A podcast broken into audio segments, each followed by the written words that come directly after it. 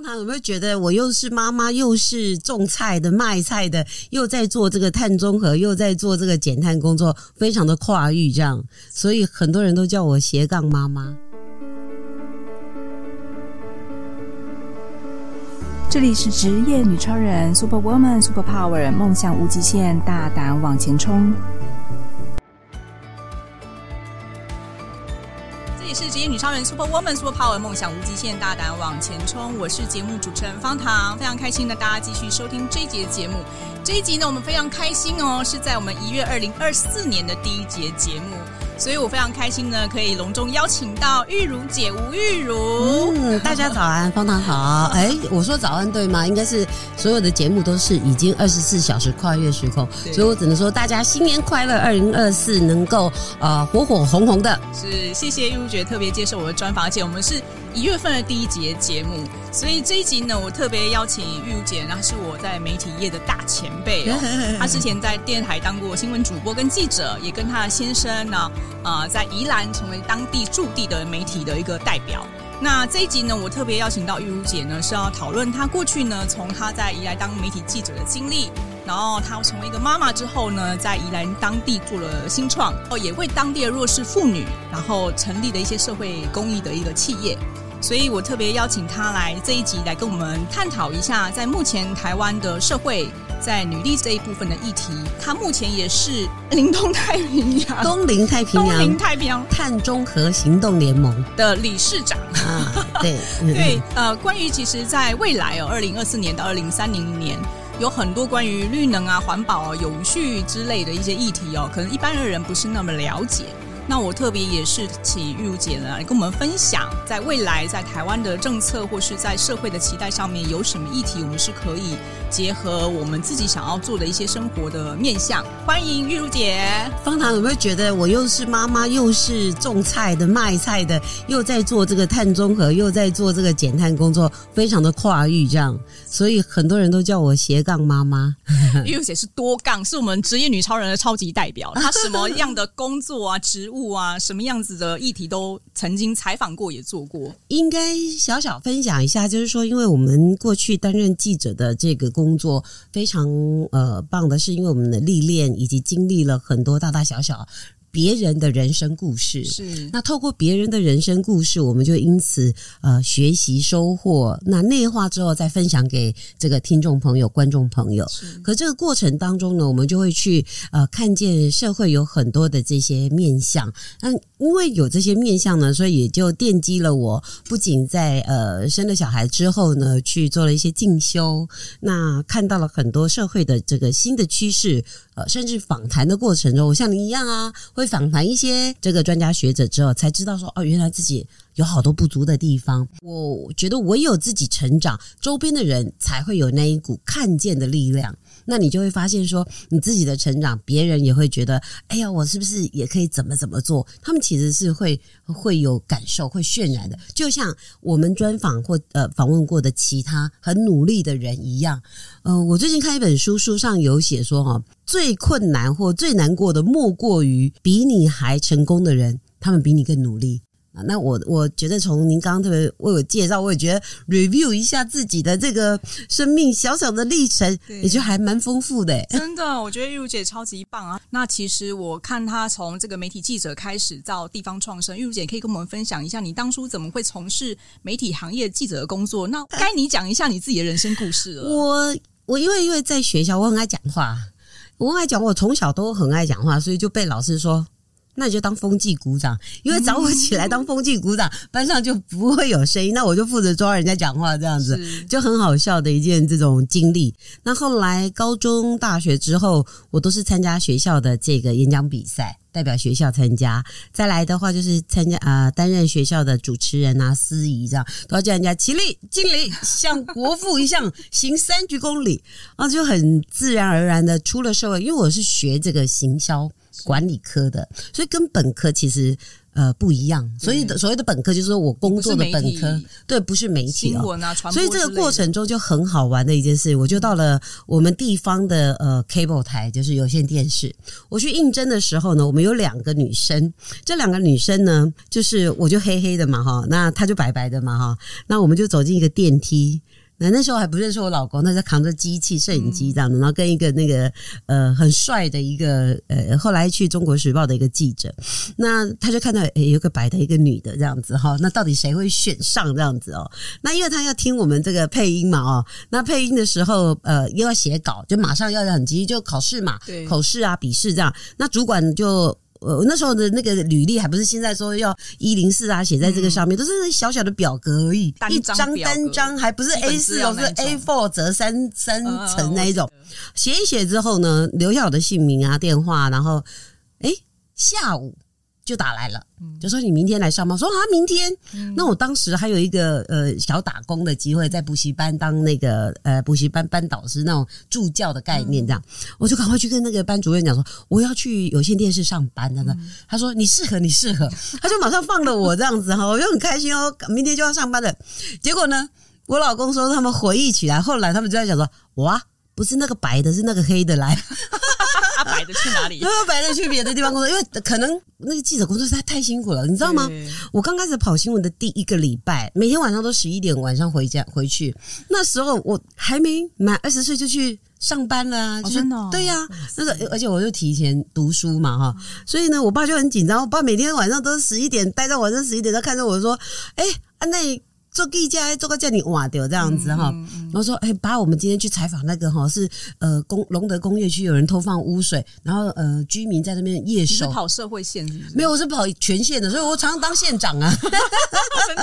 每天我在我们一起当同事的那个电视台的时候，我也是宜兰的这个驻地的记者这样，所以每天当县长。不管是台风下雨、刮风，还是这个呃呃火灾、车祸，或者是名人来，像现在选举有候选人来，都要去跑，什么线都要跑。所以你刚刚问我说：“哎呦，啊你怎么诶、欸、会接近这个在地的这个产业？”我跟你分享一件事，我觉得你在宜兰啊，你会觉得宜兰夜市比较有名，还是罗东夜市比较？夜市为什么？我只记得罗东夜市。对呀、啊，大家都只记得罗东夜市，对，因为我住罗东。我先生也住罗东，我们两个电视台住罗东。当时台风、刮风、下雨的时候啊，那个台北人就问我们说：“SNG 车要放在哪里？”所有的媒体就问说：“哎，那。”要放哪？我说都问你哦，你真的是县长哎！我跟你讲，为什么问我？因为他们都是男生，我是台湾的很男 cable 台是女生的驻地记者，要拿着机器很少。是那因为我是有老公帮忙嘛，所以我就负责写稿。那写稿就要否给大家，你知道吗？因为你给大家的时候，但男生不太会嘛，他们就急着跑袋子这样子。那我们就知道南方要采访那个呃台风即将登陆，那袋子要跑去哪里？我说就到那个罗东夜市去，就请那个台北的记者在罗东夜市那个做 stand 这样子。做 stand 就是现。现场这个呃直播的，目前记者所在的位置是位在罗东夜市，因为离我最近，所以你们会觉得哎、欸、奇怪了，宜兰夜市不是也很红？为什么罗东夜市比较红？因为都是你造成的，一天到晚都在报道罗东夜市，罗东夜市，罗东夜市，有没有记者都这样？那我问你啊，你觉得那个三星葱比较有名，还是那个壮维蒜？三星葱啊，我没有听过壮维蒜什么东西。壮维有蒜啊，壮维壮维壮维蒜，你壮维有蒜啊，白蒜跟青葱总知道吧？可是为什么三星葱比较有名？哦、被你打出来了，又是这个故事嘛？哦，就是你看媒体力量多大，真的。嗯，我们那时候呢，就是呃，雅琴姐啊，我们现在的雅琴姐，她呢就跟我们讲说，宜兰啊，台风来啦。看一下那个农作物的损伤啊！嗯、我说中间就是我们的那个地方组组长啊，就说：“哎，玉茹，你去看一下那个现在那个稻田怎么样？”我说：“宜兰只有一期稻作，全国就只有宜兰一期稻作。为什么？因为宜兰东北季风，嗯、七八月之后开始台风来，九月十月之后就是东北季风很冷，那那个稻米根本养不起来。可是青葱在三星养的很好，因为它是实力地，那那个那个土壤非常肥沃。我说 SNG 测来，那你们去三星好了。”他说：“三星有什么？有葱，葱有什么好采访的？”我说：“全部都去那边连线，所有的 SNG 车就在一股这个三星葱田里面。目前记者所在的位置位在三星乡，我们可以看到青葱受到了很多严重的这个伤害。就在台北果菜市场，就说葱价一斤六百元，被打上去了。对呀，其实我说媒体力量很大，真的。那也因为这样，我采访了十几年，这种一定要写出很不好，很不好。”就是你一定要写出很新三色哦。对啦，当时的媒体生态哦，有一种叫做水果，班长不会有水果媒体出来的时候，是是是一定要拍到很血腥的画面，一定要拍到现场画面。那对我们这个呃，现在当然有 live 的这种手机五 G 更更不用讲。可是我们的电视台记者一定要亲临现场。我就觉得我这么会讲故事，我老公这么会拍，然后我们又这么呃愿意把宜兰。介绍给大家是为什么都是讲这些呃不好的？呃，记者都说是无冕王，对不对？对，我们两个就辞掉。你做记者做几年？十几年，十几年之后把它辞掉了。呃，我如果再加上之前有线电视的经历的话，大概二十年。电视台，我都做电视台的工作。哇，然后对生小孩也是啊，我带着孩子一起跑新闻呢、欸。你怀孕的时候大着肚子 跑新闻是不是？对对对对对，现场连线，对对对，好强哦！哦，就是跑那个大肚子的时候，好大肚子的时候，然后嗯、呃，我还记得抱着小朋友，嗯，去县长室跑新闻。他就帮我抱小孩，嗯，他说县长帮你抱小孩，对对对，因为 我还要拿麦克风嘛，哈，要准备，他就先帮我抱小孩，抱了之后呢，换我要采访拿麦克风采访县长的时候，换那个县长说哇啷抛起来的。他说是刘守成县长，刘守成县长，然后感谢刘县长。对啊，所以我们那个，哎，我们那个小儿子现在是陆军官校，哎，被大官报过。他结婚的时候，你要请县长来证婚一下。我也很想 哦。所以那时候就毅然决然的直接从媒体圈帮助宜兰把这个地方的一些相关好的一些人事物。接下来很想跟您探讨就是，我看到您在十年前就已经成立了一个社会企业，叫切好好，对，而且是为当地的女性。帮助这些在地的妈妈们有一些呃，就是就业的机会。你可以跟我们分享一下，当初十年前你怎么会想要成立这个切好好？这个问题问得非常好。你看哦，我们这么忙，然后回去呢要煮呃一顿很热的热腾腾的饭菜给孩子吃，嗯，是一个很奢侈的事情。是我们又要去买菜，然后回来呢又要洗菜，洗完菜又要煮饭，然后有时候孩子要不要吃，你都还不知道。哦，那我看到职业妇女的这个需求，嗯，可是呢，另外一方面，因为我们是记者，就看到了很多我采访过的哦，呃，受到家暴的女生，她就必须要躲起来在安置中心，不能被她的老公找到。那当时的这个保护令啊等等都还在呃立院要通过的这个阶段，总你看女性被家暴的这件事情其实是自古以来都有，只是因为我们现在这一二十年大家会比较想说性别平等等等，可当时呢真的是还是明智未开啊。那我就觉得这一群女生啊，一定有什么力量可以展现出来，特别又是新住民这些嫁过来台湾的新住民妈妈，她们其实她们的角色好像是家里的老二，可是又。不得不有他们的老二，怎么讲？永远都是老公在发言。为什么？因为他们不能赚钱，可能有一些你来到台湾过境的这段期间，呃，你甚至得要有多少时间才能够拥有身份证之类的哦，所以他们也不能马上赚钱哈。那所以他就等于是家事的一个最重要的一个人，可是却不能领钱，甚至连她的劳健保都要是。别人她的老公来支付，我就在想有没有可能给单亲的、失婚的，或者是受家暴新住民的妈妈有一个平台，让他们呢能够为另外一群在台北工作很辛苦的妇女，或者是。工作很辛苦的竹科这些，我们过去讲呃科技新贵，对，他们都不生小孩啊？对啊，为什么不生小孩？没时间呢、啊，没时间养，对，没时间生，没时间生，对、啊，没时间。那我想为什么没时间？因为没办法回去煮饭呢、啊。对，所以我就在想，我那时候就在想说，一个有没有一个平台？每个人每件事都切好好的，你负责主持，你负责努力工作，你负责切菜，你负责种菜。因为呢，现在那个呃，立法院院长啊哈，游锡堃，他在宜兰呢有一个呃养山文教基金会，他创立的，他就特别呢呃提倡一件事，就是让宜兰成为一个有机的故乡。那因为我们报道这件事情之后，我就去采访很多小农，我觉得他们就是从外地回来。一股热忱，然后要把宜兰的土地照顾好，变成有机的土地。因为有机要有三年的过渡期，所以呢，他们在这三年中呢是非常筚路蓝缕的哦，就只是过渡期上。那真正拿到有机之后呢，又开始要自己卖菜。为什么？因为你如果有机在经过很多的这个中间的供应链的话，又很贵。所以他就在六日的时候又要到台北来。那有机你当时也没有什么有机的肥那个肥料，或者是呃有机的这些呃杀虫剂更不能用，更不能有这种东西，都是人工啊，没有更多现在的 AI 的方式。所以呢，他就要去采啊，又要去拔菜，应该呃拔草，因为他来台北两三天之后呢，回去草就长长了。对呀、啊，所以我就在想说，有没有可能我有一个平台可以帮助这一群人？回去的这些农创的青年跟受报的妈妈，然后我们做一个切好好的社会企业，将他们的这个能力连接起来，那我们的幸福厨房就成为一个，你看在洗菜叶的时候，那个沾了的土的菜，经过的那个疗愈的厨房。一页一页的洗，就是洗涤妈妈心中非常的这个过去的难过、受暴的心酸。在那一个洗涤过程，大家三五个妈妈一起聊天，一起流眼泪，然后一起把菜切好，然后把菜配好好，告诉大家这个是他们用心去去呃弄出来的一箱有机蔬菜箱，切好好有机蔬菜箱，然后卖给台北。很辛苦，也希望家里是幸福的妈妈。就这样子，我们切好好的 slogan 是让家里燃起幸福炊烟。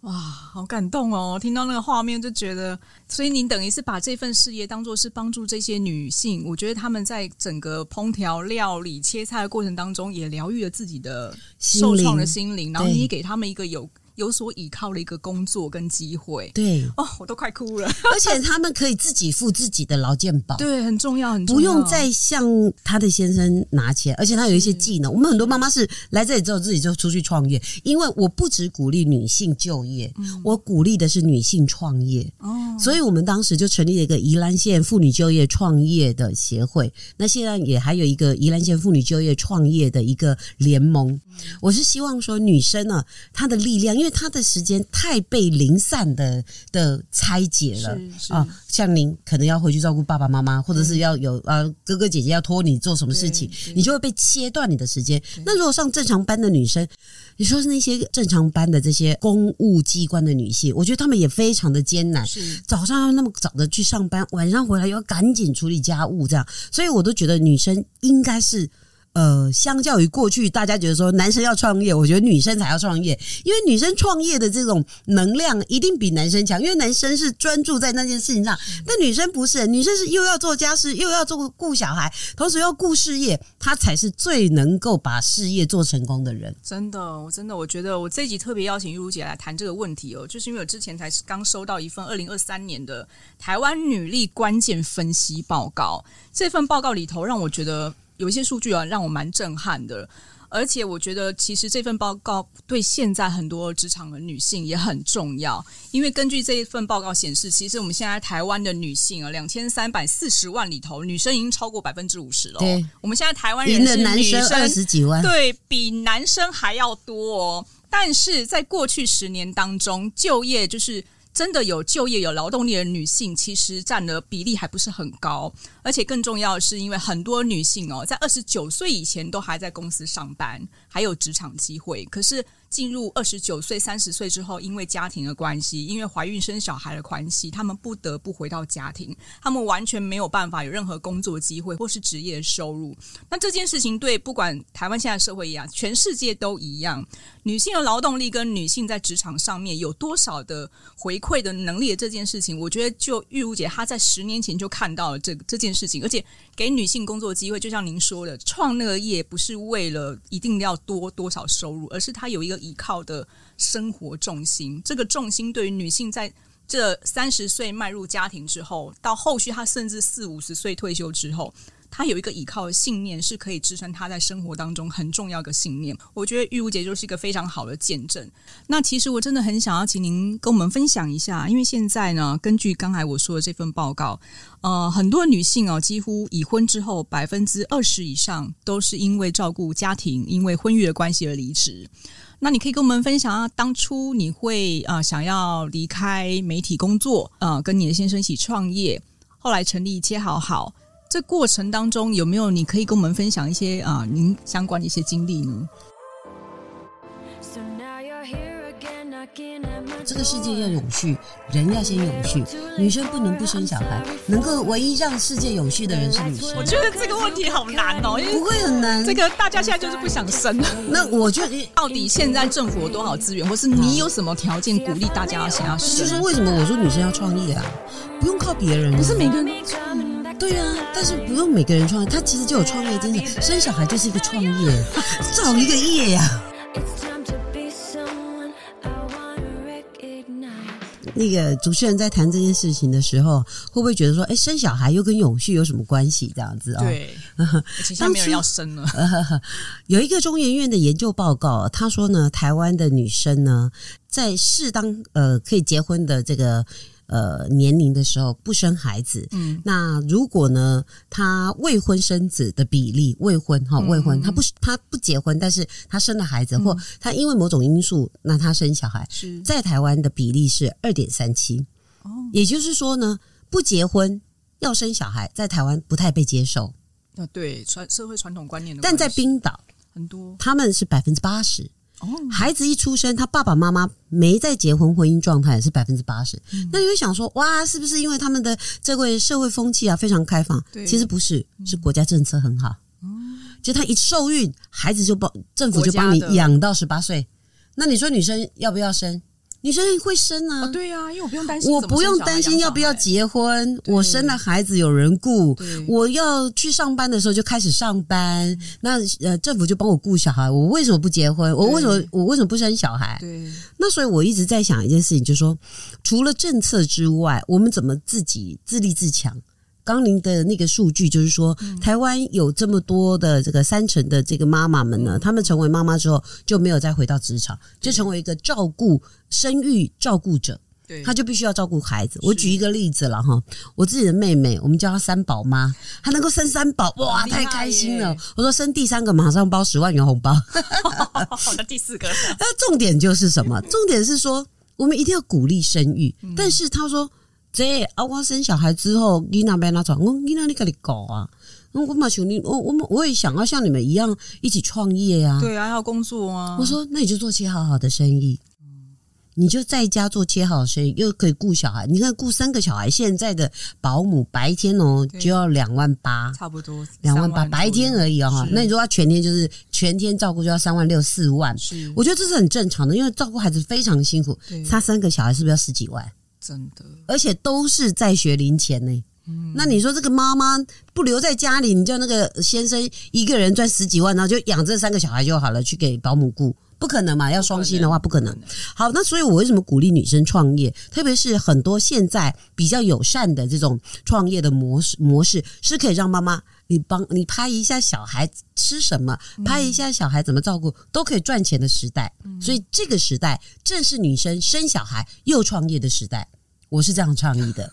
好，那跟永续什么关系？就是因为台湾呢生育率这么的低，但是呢全球在推二零五零近零碳排永续的这个地球的时候，人不永续怎么永续？嗯。人都没永续啊，快灭绝了。不要说灭绝，就是很少女生想生小孩。对啊，可是但是女生当她有一定的经济能力的时候，刚刚那个是二十九岁嘛？哦，对，二十那个九岁的的临界。可是二十九岁，如果她还不生小孩，她一直工作到三十五岁，其实她有一定的经济能力了。嗯，所以她三十五岁到四十岁这段期间，她就想说：“我来生个孩子吧。”嗯，啊，那现在有一些意识的女生呢，就去冻冻卵。是我们之前有提到。那冻卵之后呢？他就要觉得说，哎，我开始要呃，愿意自己怀孕了，我就把那个卵子取出来。那台湾还是一样啊，还是不婚，还是要求一定要结婚，对，一定要才能够生小孩这样子啊。这是台湾的这个这个呃社会形态这样子哦。那他的就是觉得你不结婚生小孩，怪怪的这样子，好不行。但女生已经有能力了，是。可是你要回头想想，就是说，如果我们真的要推永续的时候，孩子就是我们的未来，十年、二十年到二零五零，现在是二零二四，二他就已经，你今天生。到二零五零，他就是国家的最有红利的中间分子。二十五岁的青年，是不是国家最厉害的一群人？嗯、最 smart。现在 AI 再来，甚至未来的六 G 再来，再来量子力学再来，元宇宙再来，这孩子是跳跃式的成长。我们不生小孩，什么时候生小孩？所以我一直倡议，就是要地球永续，台湾永续，一定要先让女生生小孩。所以我有一个倡议的点，就是台湾女生的子宫，二十五岁到三十岁的女生子宫是国家保障。对啊，你同意吗？很重要啊！如果我当初有这样的选择的话，也不用那么辛苦，还要去做人工试管啊，还要备孕什么之类的，而且要花很多钱。没错啊，你花钱在风力上面好了，然后你让产业。哦，好几兆的这个呃政策补助，在风力、在光电等等，OK。可是你有没有发现，如果你把这个钱花在说，我把所有的孩子都让国家养，嗯、女生会不会想生？应该会吧。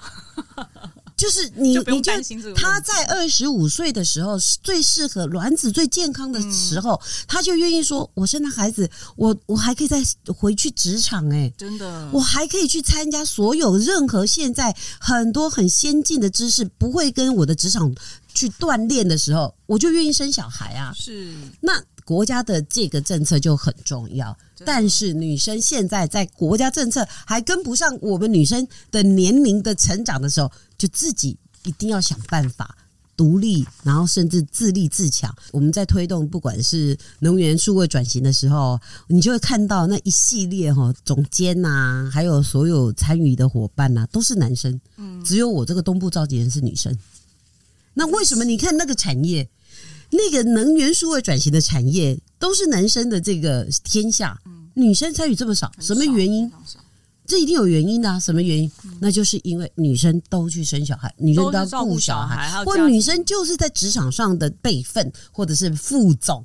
现在职场上就要要求说，女性的这个呃董事会的或者是股东的比例啊，重要股东比例要占三成以上。为什么要去限制或者是要约束才能够占三成，而不是说我非这个社会形态就是给女性一个非常好友善的一个环境，说你能力很好，跟我差不多，哎，我男生，那你就来当我的主管。是。没有这个氛围啊，是要社会法令的约束规定，这那个企业才这么做。嗯，那完全都是出自于说，女生因为生了小孩，再回到职场，她断层了。真的，因为根据这份报告来说，如果真的离职之后想要回到职场，很多女性都将近要四五年之后才有机会回到职场上，因为她要先照顾她的 baby。那其实这四年五年就是一个社会断层，她要重新再回到职场上找到新的工作，真的非常难。对，所以我觉得，呃，刚才就是玉如姐所说，如果社会政策没有办法保障，或是给我们就是刚好这个二十九岁到三十四十岁的生育期的女性，不会有这么多的焦虑，或是有这样的安全感，我们可能就会嗯非常开心的能够接受婚育这件事情，但现在不是嘛？现在不管是刚刚您提到，如果要我有能力，又要生小孩，又要创业，又要工作，又要赚钱，什么都要我做，我真的女生真的超厉害，真的是女超人。如果不是女超人，一般人真的做不到。所以你才会做这个节目啊！真的，我我相信非常多的女性都愿意，可是有很多现实环境的影响，包含现在所探讨到的，已经不是只有在照顾。呃，就是孩子的，还包含照顾自己的老人，就是父母。对，有些人甚至照顾四个父母。所以，对于现在的女性而言，她们面临到议议题，真的比以前还要困难非常多。那除非社会真的有给我们这样的条件，否则，我觉得这这件事情跟这个这个问题哦，还是会无限循环下去。呃，应该讲说，政府也已经看到这个问题了嘛。毕竟，二零五零要全球净零碳排这件事情，其实是关乎到很多的这个永续发展的议题，嗯，包括十七项的永续发展目标。那这些目标里面呢，就有许多呢是跟呃性别平等，然后解决贫穷，还有这个城乡发展啊。当然，我我做的就其他的就是啊、例如说是洁净能源啊等等哦，其他的方向、其他的面向。但是刚刚主持人特别提到，就是说究竟我们在呃可生育的时间，在孕育孩子、孩子成长到一个阶段，可以去上幼儿园的时候、幼幼班的时候，那女生再回去职场这段期间，其实对她来讲啊。妈妈真的是二十四小时就很累了哈。那如果我刚刚画成这个数据，就知道其实家事服务、对照顾孩子，它其实是一个必须要被付费的工作。是，不是只有爱，是有价的，它是有价的，所以家事服务有价，所以我觉得未来家事服务这个工作还是挺有希望的。就是帮忙带小孩，帮忙做家事，赚的钱不会比我们上班族差哦，还比我们多哦。那当然，他也一定是历经过他的孩子可能已经长大了，对，啊，到了一个阶段了啊，所以他才会知道有这个呃市场的需求，另一群人的需求了哈。所以你看哦，这整个社会的这个呃脉动啊，女生的这个角色啊，是让家很温暖的。是。的一个情景，那我也觉得，我特别倡议一件事情，可能在过去二十年，很多的呃比我们大一二十岁的这些呃姐姐、资深姐姐们哦，嗯、他们都会讲说，啊，孩子要不要结婚是他们的事，现在不是，孩子你要鼓励他结婚。毕竟我们的这个国家的政策就是你要结婚才能生小孩嘛，哦，这个国家是这样子的话，那这个社会风气也还是这样了哈。那你常常有人讲说，哎哎，那他哎没结婚那也得不到，难道不行吗？哦，那当然社会还不行这样哈。那我刚刚讲的意思就是说，如果说我们现在的这个社会还是希望是啊、呃，你是结婚生小孩的这个情境底下，我们当然要鼓励我们这一群。你是爸爸妈妈，你的孩子适婚了，你不要再跟他讲啊，要不要结婚是你们的事。哎，你那代志，我都告诉所有这些呃，他的孩子是适婚年龄的爸爸妈妈，我跟你讲，不能再叫他说哎是应该的，哎是国家的代志。这是国家的事，这是全球的事情。他讲说：“哦，这样严重吗？”哦，我说：“阿姨，你要鼓励你的孩子结婚，他才能够生小孩。生了小孩之后，才会有国家，才会有进步的机会。”他就说：“我这里严重哦，完了，当然我请公，那不能催他们呢，一催哦，他们就生气。”对，我说：“当然会生气啊，因为国家没有帮他们想，然后爸爸妈妈又觉得自己哦很自在就好了哦。但如果这要传承下去，当然这是家事也是国事。”的确是啦，玉姐这样讲没错。可是只要那个长辈都很急，可是现在大家就是避免谈这个事情，因为你要介绍也不好介绍，要找到对人也不容易。但是玉如姐真的是一个很好的榜样，她都她都快要当婆婆，准了，但是还没就已经要结婚了。我已经是婆婆了。现在真的三十岁以下结婚的人，我觉得非常少。所以你知道吗？我觉得这个就是很有底气。然后就是觉得很时尚，啊，就是刚樊姐还讲说，哎呀，你这么年轻就当婆婆了，对啊，然后我就觉得，哎，对呀，你看，就是被人家讲说你这样这么年轻当婆婆，是不是很有底气，对不对？而且呢就对国家很有帮助啊，对不对？你不能再个，你你一定要幸福给孩子看。你不能说卖个给啊，哎给啊好不咯用了。你一个社会都给不丢人，你知哦？啊给不丢人，我我给没哦。啊对了，现在这个也很多了，也不也不怕说再找一个。那你会想说这样不好啊？孩子怎么办？啊国家养啊，那我们这个社会一定要更开放的，更开放。孩子就是我们的孩子，别人的孩子也是我们的孩子，要有这样子的一个社会氛围。不然的话，你说我们都还是在很枯抠呃窠臼的那个年代，然后呃把人家西北料，哇，真是我在这太不能接受了。我觉得老吾老以及人之老，幼吾幼以及人之幼，这件事在我们的台湾这么温暖的社会是可以实践的，是是可以实践的。我相信可以。玉如姐，那你可以再跟我们分享最后一个问题哦，就是你从地方创生，后来为什么会想要做到永续绿能这件事情？然后你在当地绿能永续哦。对一般的女生来讲，或是对我们来说，好像感觉都非常距离非常遥远，非常难呐、啊。一般女生好像不会去接触这个话题。那你是怎么样从当地的地方创生，把女女力结合到你现在正在推动的永续的这件事情呢？我觉得。光是电这件事情就跟女生非常有关系了。嗯在家里要用电的都是女生，在缴电费的通常也女生会交拿给她老公去缴好了哈。就是呃电这件事情啊，对我们来讲啊，我当时呃投入在呃洁净能源就 S 呃 SDGs 里面有一项指标呢，就是洁净能源。那我看到它的时候呢，是很。很欢喜的哈，毕竟它是一个减碳的一个事业。那减碳事业在我推动地方创生的时候，是一直在倡议的。因为我本身也是一个环境教育认证人员，是一个老师，在呃希望大家能够爱护环境，所以我才会去认识这些有机小农啊。嗯、那我就把这些妈妈拉进来，做什么事情呢？嗯、我让妈妈呢，嗯、呃，服务我们这一些要来到这个呃乡下地方做碳中和的行动的这些企业伙伴。那怎么讲呢？我举个例子哦，我们就曾经跟中华电信合作，中华电信因为要做这个企业社会责任，嗯、要做所谓的呃永续 ESG 的永续发展，要顾他的公司治理，要员工呃同时参与公司的很多的政策，以及保护环境，还有友善多元的这个目标。所以 ESG 的这个项目，我就邀请他们来我们的这个呃城乡创生的这个场域啊，来一起实践低碳的行动。那这些妈妈们呢，就协助导览解说啊，协助帮我们这些呃企业的这个呃资通讯产业的科技伙伴来做很多呃事务的工作。一起参与的过程当中呢，我们就越来越发现公民的力量很大。嗯，那因此呢，跟能源署有一个计划是呃社区参与公民电厂。再生能源的一个计划，那我就负责推动再生能源啊，怎么样把在地的这个水、风、光、储能等等这一些，好，大家其实这是耳熟能详的，也不会很难呐哦。嗯、你刚刚讲说这跟女生没有关系，啊、不会啊，水跟女生有关系啊，我洗菜就要用水嘛啊，水风啊就有风啊哈，风力发电啊，大家知道吗？解释一下什么叫公民电厂？公民电厂哈，我们大家公民嘛，对，啊，二十岁以上大家都是啊，大家公民。好，那。本来电厂呢都是这一些看起来要非常大、资金很大的这些企业，他们才能够做。哇，太阳能光电要设备商很大哦。那这个呃风力发电哇，要在这个台湾海峡好几兆一一一支就要两三亿的这种。是，但是你想想看哦，台湾有没有水圳？特别像我们宜兰，一年三百六十五天有四十有两有两百天在下雨，那这些水圳只要有波度。有有这些高差，嗯，它就可以带动这个水轮机，嗯，它也因此就不用再有任何的排碳量，就可以发电了。哦，这么简单？哎呦，你看，我以为要你刚以为很困难，有没有大的水力？所以呢，其实我们现在要做一件事情呢，就是说，台湾是一个任性。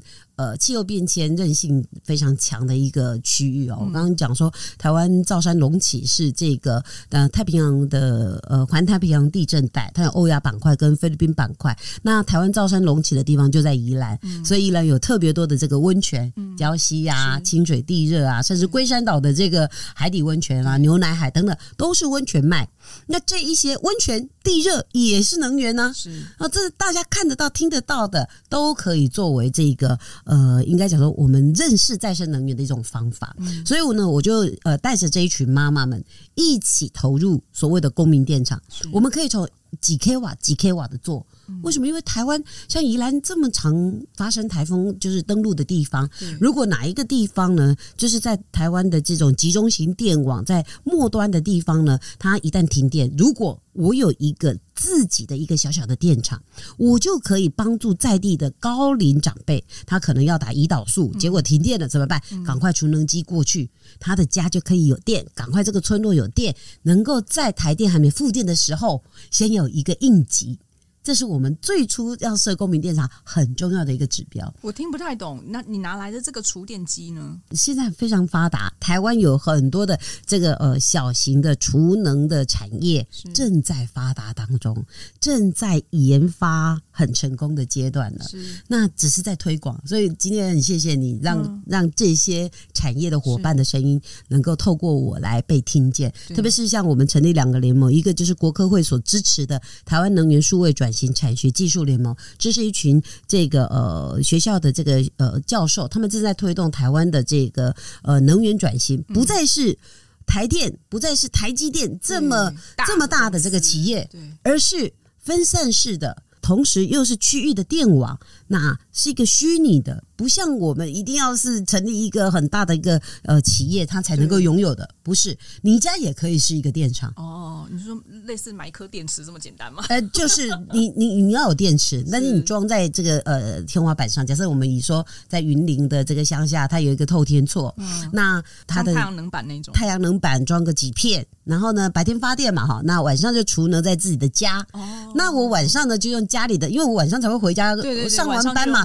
晚晚上才会用到电嘛，电锅要开要用电，那煮饭要用电，然后呃看电视要用电，嗯、睡觉暖炉要用电，嗯、就用这个储能哦，而且是自然发电，也没有耗费到那个。对，那它现在又有一种叫做这个呃并联并网，就是说我家里的这个储能，我可以并到台电的这个自己的电箱上面。哦，真的、哦。那这样并了之后呢，你可以不用台电的电，你先用你自己储能的电。那用钱吗？用自己的电啊？当然就不用了，因为但是你要花一些成本啊，哦、可能是太阳能板或储能小小型的储能。它呃，以前我们看到的储能，你现在想想 GoGoLo 的电池就好了啦。要钱，好，但是现在也要钱啊，自己家的发电是一定要钱的。但是如果我们每个人响应一点点、一点点、一点点。我们就可以因此呢，在我们讲说台电是一个非常大的一个电网，而且我们是岛国，好是，是个独立型的一个电网。假设你跟你的家也是独立电网，你就不怕没电呢、啊？嗯，的确是，不会说台台电都因为台风断电什么，因为家里又没电了，没有硬备的是，是，所以我们一直在推分散式的，然后区域型的这种呃电厂。嗯、那如果说是一个社区，那但这个社区公民就可以来用附近的小水沟。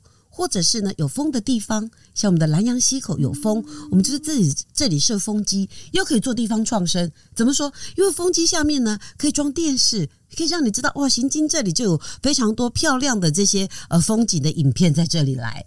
哇哦，这是非常多元而且先进的想法，但地方上都已经正在做了。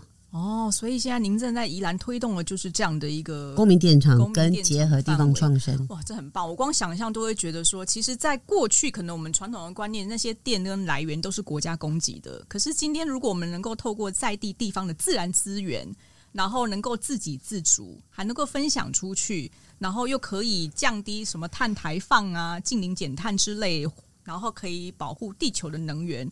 这真的是，我觉得应该是未来也是很基本的一些大家人人民愿意去付出。在生活上面，最后我讲一个也跟主持人有关。你说您是也是一个芳疗师嘛？哦，那你想想看，宜花东被称为一个台湾的净土，但是西部地区呢，排碳量非常的高。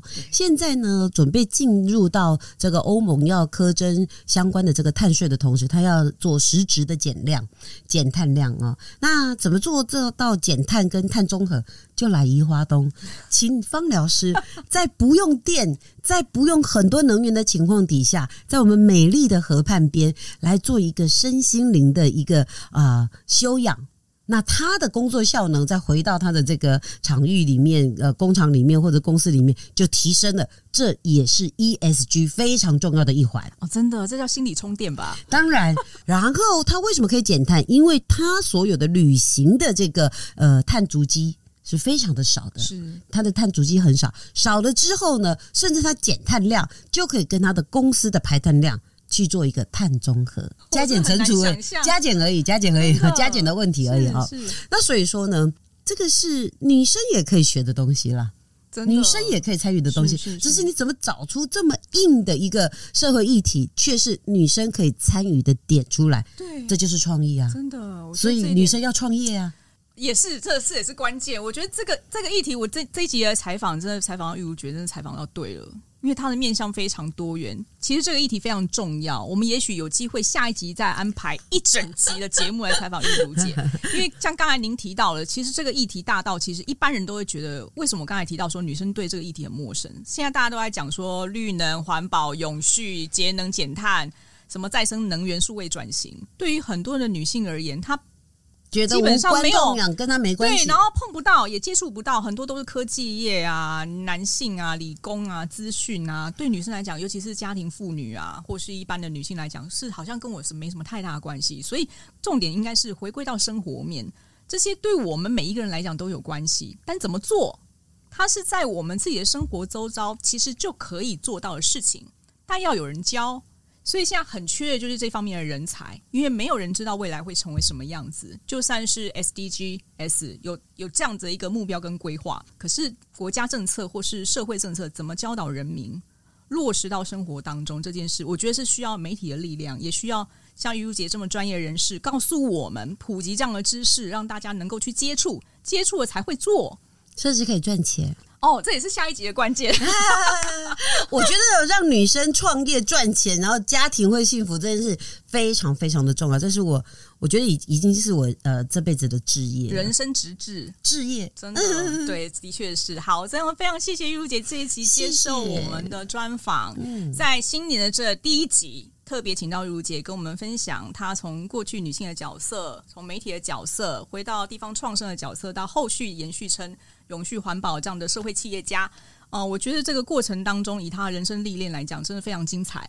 对，所以我也期待有机会再来邀请玉如姐接受我们的下一节专访，然后把更多最新的趋势跟永续环保这样的一个议题跟大家一起做分享。希望有机会，也希望祝福所有的这个亲爱的朋友，在新的一年龙天护佑，飞龙在天，大家新年快乐！谢谢，拜拜谢谢玉如姐，谢谢，拜拜。